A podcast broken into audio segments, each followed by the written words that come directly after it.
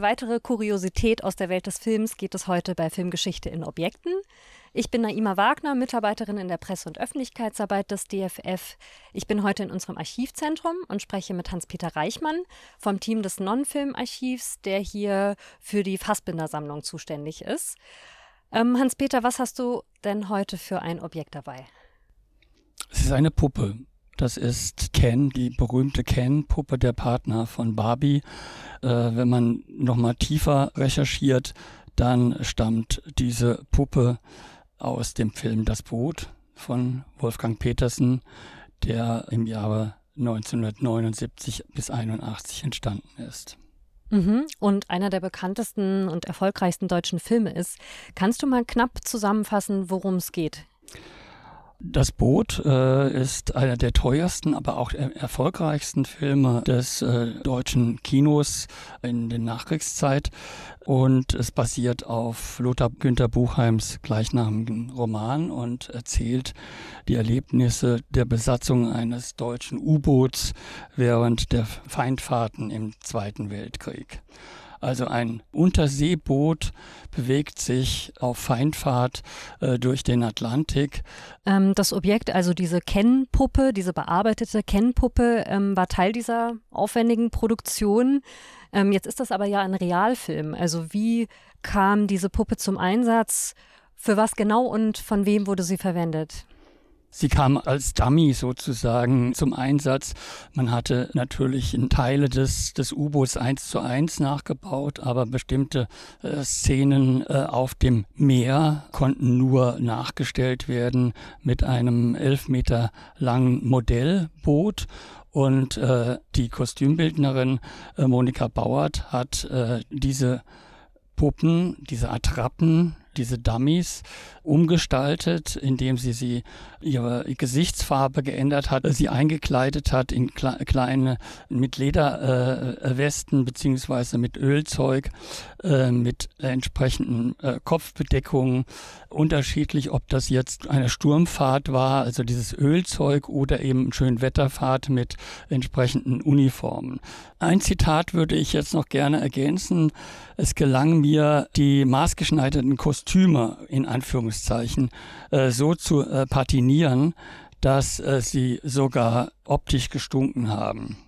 Frau Bauert hat an diesen Dreharbeiten zwei Jahre teilgenommen und hat natürlich nicht nur diese Dummies oder diese Ersatzdarsteller äh, eingekleidet, äh, sondern auch äh, 300 Kostüme oder ja, Garderobe für 300 Komparsen, Hauptdarsteller entworfen beziehungsweise auch äh, gestaltet und äh, hergestellt. Ich habe gerade erzählt von den zweijährigen Dreharbeiten. Das, der Film äh, wurde ja nicht in äh, chronologisch gedreht.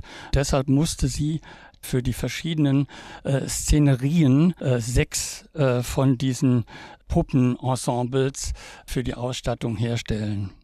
Wie haben die Puppen nun funktioniert? Die war ja nicht starr, sondern die mussten ja, um die Illusion zu erzeugen, dass da Menschen äh, agieren, äh, hat äh, Monika Bauert eine Fernsteuerung durch das äh, eine Bein der Puppe geführt, damit äh, die aus der totalen, also der, aus der entfernten Aufnahme der Glaube entstanden ist, dass diese Puppe auch winken kann oder grüßen kann, salutieren äh, kann oder den Kopf bewegen kann.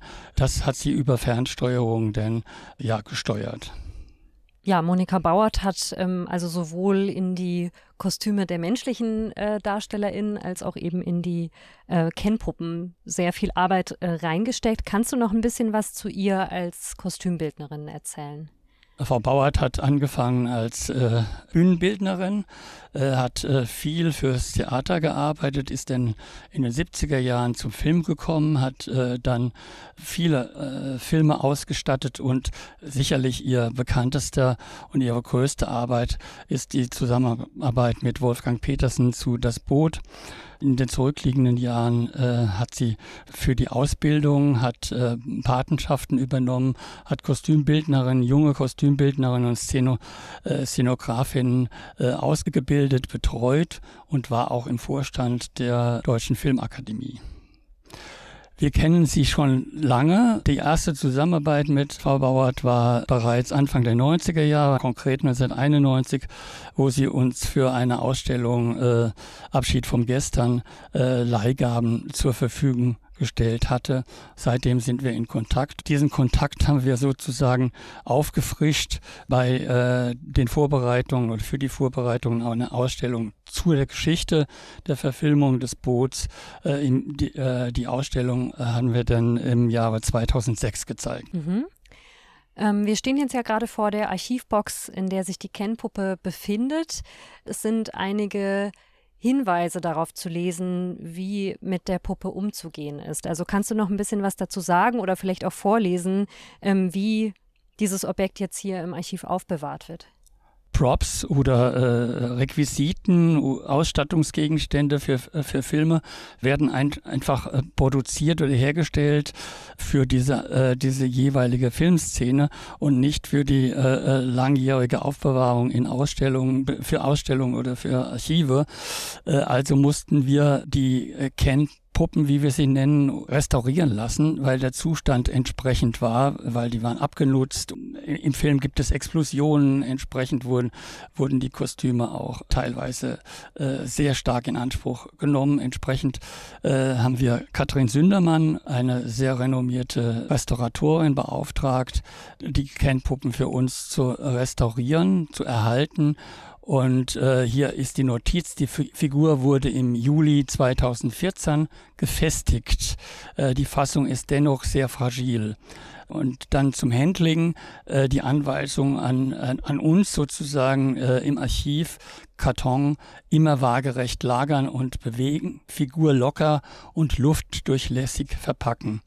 Figur so wenig wie möglich berühren, dabei die Füße und die Hände der Puppe bevorzugen. Also eine Beschreibung äh, der Restauratorin, wie wir das Material aufbewahren, ja, für die nächste Generation.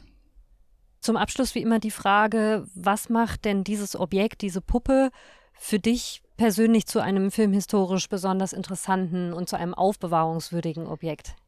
Auf der einen Seite ist es die Seltenheit des Objektes, weil äh, Props oder 3D-Objekte aus Filmen äh, Requisiten sehr, sehr äh, rar sind.